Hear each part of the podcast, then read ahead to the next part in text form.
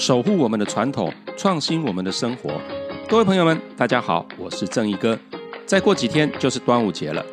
最近呢，台湾疫情居高不下，虽说如此，生活还是要过。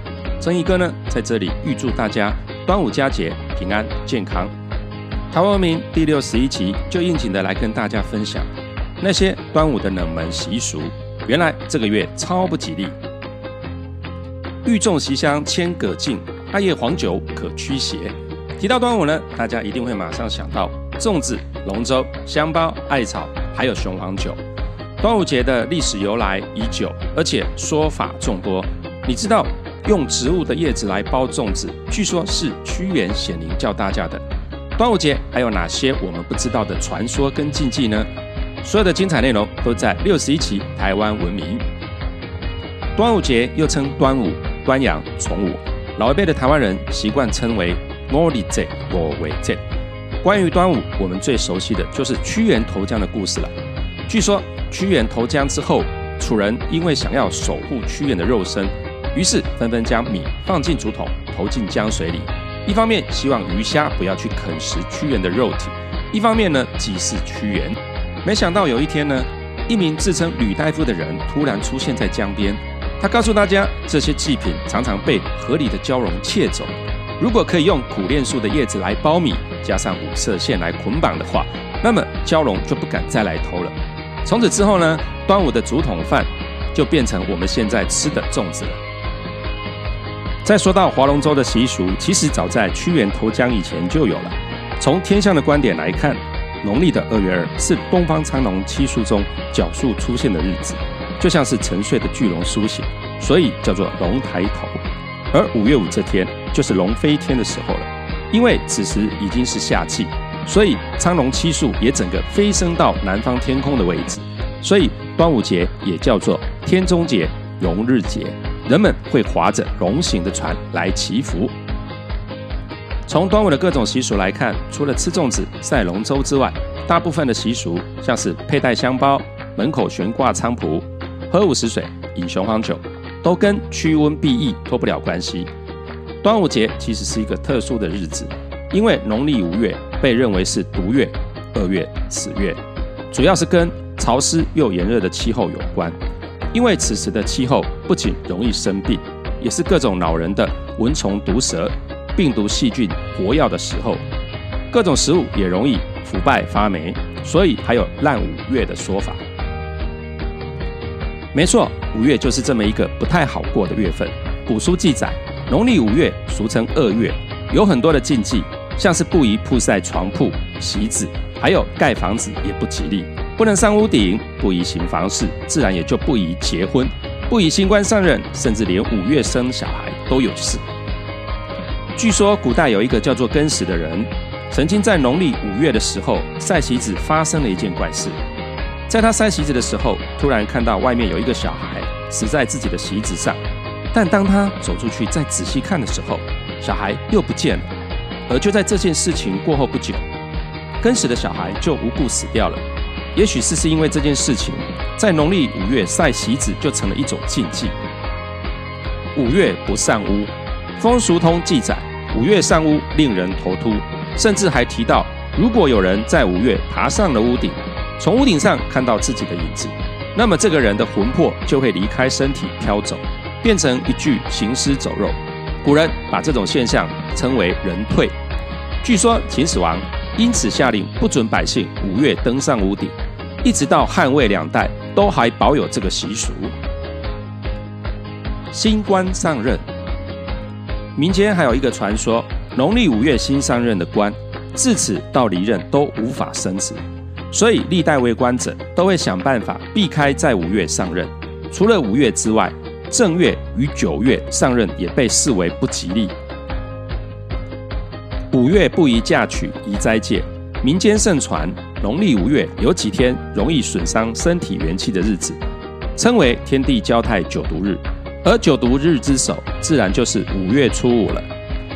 传说这几天人们必须好好的斋戒禁欲。自己独处时也必须穿好衣服，不可纵情声色，否则轻则损伤身体元气，重则招惹祸端，相当严重。不过这样的说法并不完全是空穴来风，在《礼记乐令》以及《吕氏春秋》都有类似的记载。五月是阴阳争、是生分的月份，凶险异常。因此，人作为自然界中的一份子，在这个时候就不宜让自己的身体有过度的损耗与起伏，必须保持平和，才能趋吉避凶。自然也就不适合结婚做生小孩的事情了。五月子败家，除了要禁欲之外，五月也不适合生小孩。为什么呢？因为五月既然是毒虫病菌开始蠢动复苏的时候，那么五月生的小孩就容易被贴上不吉利的标签，所以民间就有五月子败家将不利父母的谣言。关于五月子最有名的代表就是战国时期的孟尝君田文了。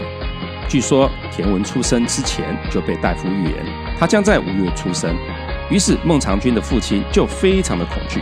希望田文的生母不要生下他，因为当时民间就有五月生的男孩会克父亲，女孩则会克母亲的说法。另外，写下受精体的艺术家皇帝宋徽宗，据说他也生于五月初五，所以他小时候还被寄养在宫外。后来他当了皇帝，才把自己的生日改为十月初十。不过回首这两人的事迹，孟尝君有食客三千。而宋徽宗是亡国之君，似乎也不能说五月子败家的说法完全是无稽之谈了。送肉粽，端午的粽子不能随便送，特别是成串的粽子，否则可能会惹来对方不开心的。如果真的要赠送粽子，最好把成串的粽子剪断再送。这个禁忌其实就是类似不能送年糕一样的道理，因为早期的人家。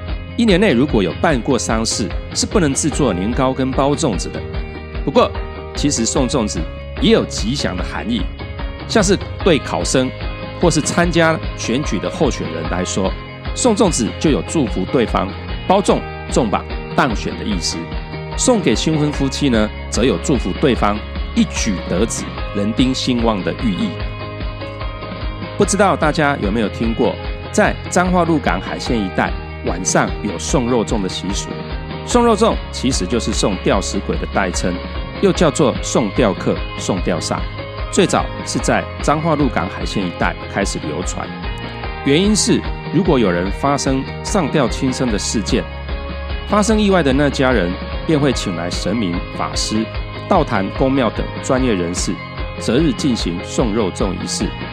准备草人来当替身，用竹棍、扫帚、盐米、鞭炮来协助驱邪。